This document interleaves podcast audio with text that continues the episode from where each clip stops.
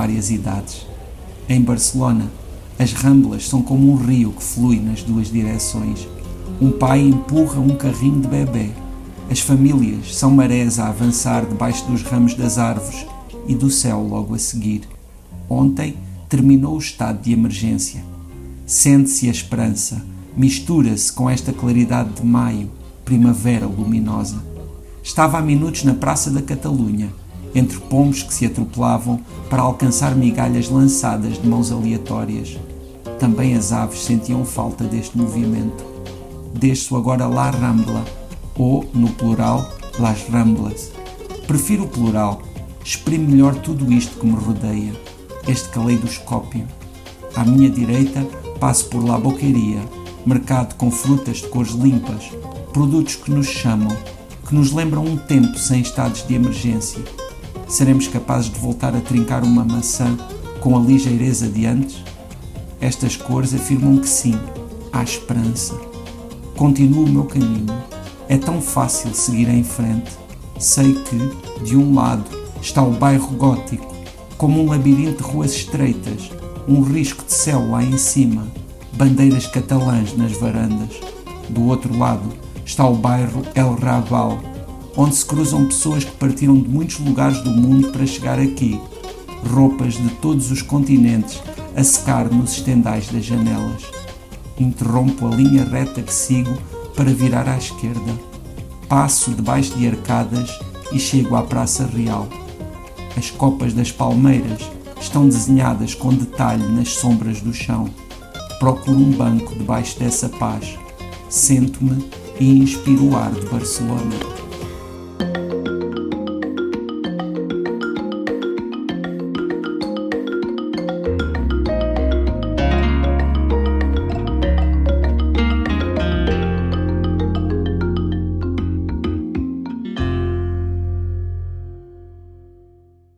Luís Peixoto, cá estamos para mais uma viagem no Tanto Mundo uh, e depois de ouvir a tua crónica de hoje, uh, acho que podemos resumi-la a uma palavra: esperança.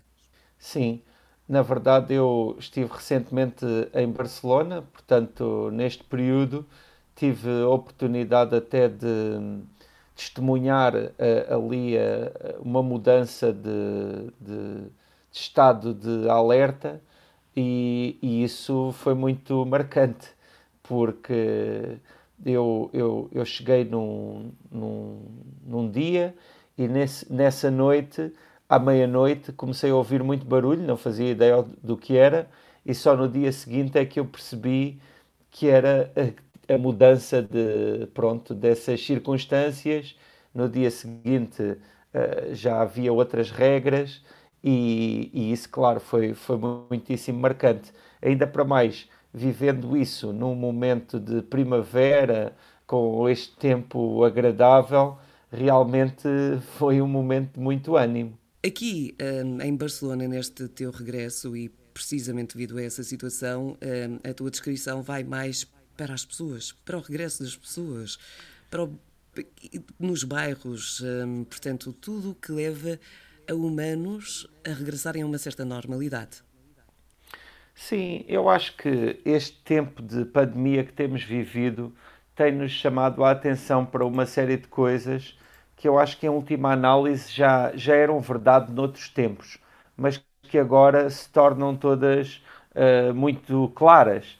Uma delas tem a ver com, com o facto de, de cada viagem ser realmente única e no tempo em que estamos a viver, existem estas circunstâncias que, que eu quero acreditar, acho que queremos todos acreditar, que, que vão ficar limitadas no tempo, que vão ficar rapidamente datadas e que vamos daqui a pouco lembrar-nos delas como uma memória distante, mas que são, são circunstâncias que realmente fazem com que estas viagens uh, sejam, sejam únicas não é? na, na nossa memória. Mas eu, como dizia, acho que de certa forma isso sempre foi assim, porque claramente todas as viagens são únicas, uh, porque só naquele momento é que temos aquela idade, porque só naquele momento é que até o próprio destino que visitamos está naquelas circunstâncias. E no caso aqui de Barcelona, pronto, esse, essa foi a grande novidade. Até porque uh, vimos de um momento em que não temos já hábito de estar entre pessoas. De certa forma, uh, perdemos aqui um pouco este costume tão banal, noutros tempos, de, de, de estar no meio de uma multidão, de, de, de ouvir o, o, barulho das pessoas a falar, que, que em Barcelona e de um modo geral aqui em, todos os em todo o território dos nossos vizinhos. Uh, é sempre não é com muito muito exteriorizado com, com, com, com um certo ruído digamos assim. Tudo isso acabou por ser muito surpreendente. Isto claro para além da cidade que é uma cidade que eu já já visito há muito tempo já já, vai, já vão fazer 30 anos que fui pela primeira vez a Barcelona ou seja, eh, nós nesta fase eh, estamos a priorizar e a dar mais atenção a outras coisas, mesmo quando estamos fora de portas. Um, eh, imagino que em outras viagens a tua atenção estaria mais para a arquitetura, um, para Sim. uma série de outros elementos, e de repente nesta, a tua maior atenção, o teu cérebro captou logo há pessoas, há famílias nas ruas, Há, hum, eh, aqui, como descreves, num dos bairros, há um estendal coberto de roupas de várias nacionalidades. Portanto, Sim. há aqui uh, um despertar para, para, para uma realidade que sempre esteve ao nosso lado, mas como era garantida, nós olhávamos para, outras, uh, para outros detalhes. Sim, uh, uh, sinto que esse, esse, é um elemento fundamental neste momento.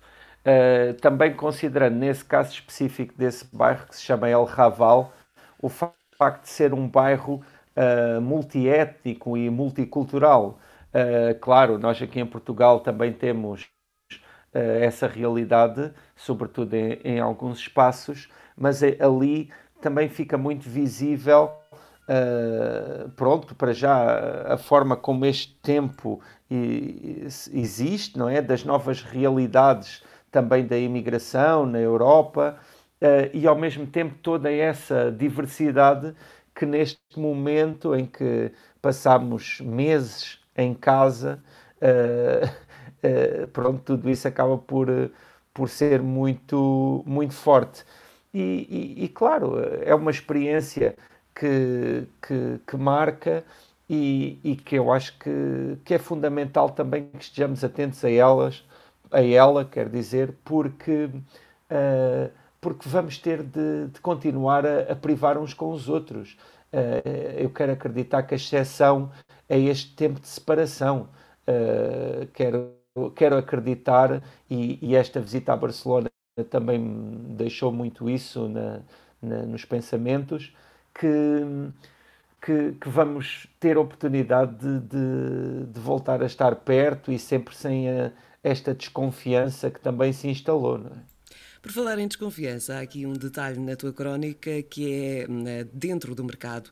Eh, quando olhas para as maçãs e de repente questionas-te: será que alguma vez vamos voltar a comer uma maçã da forma como comíamos? Ou seja, sem pensar no que está ali.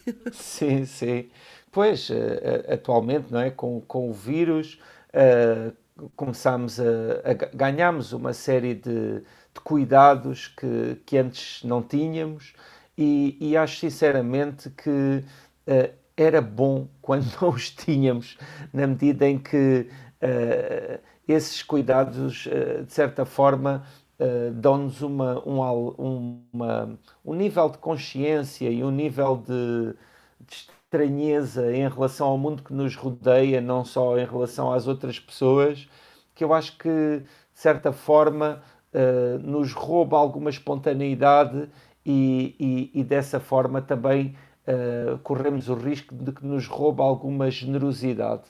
E, e isso é uma grande perda. E, realmente, um, é claro que para lá do, de, de, dos grandes problemas que temos passado com esta situação de saúde, económicos, etc., essa, pronto, essa perda de, de, de social é, é, é, também muito, muito dura e, e pronto, e neste momento, realmente, como dizias, este é um texto que fala de esperança, porque efetivamente creio que estamos aqui num momento em que já conseguimos uh, voltar a, a, olhar para, para um mundo uh, sem, pronto, livre de, destes problemas ou, ou pelo menos com muito mais margem para voltarmos a viver e também a viajar. Vou eh, terminar como abri esta nossa conversa com a esperança. A esperança está presente, a esperança está no horizonte. Em breve voltaremos muito, é uma realidade muito próxima ao mundo, ao tanto mundo que conhecíamos até 2020. Eh, Obrigada e até à próxima semana. Até breve. Para si que nos está a ouvir e não quer perder nenhuma crónica, é subscrever o podcast O Tanto Mundo está de regresso na próxima semana. Até lá.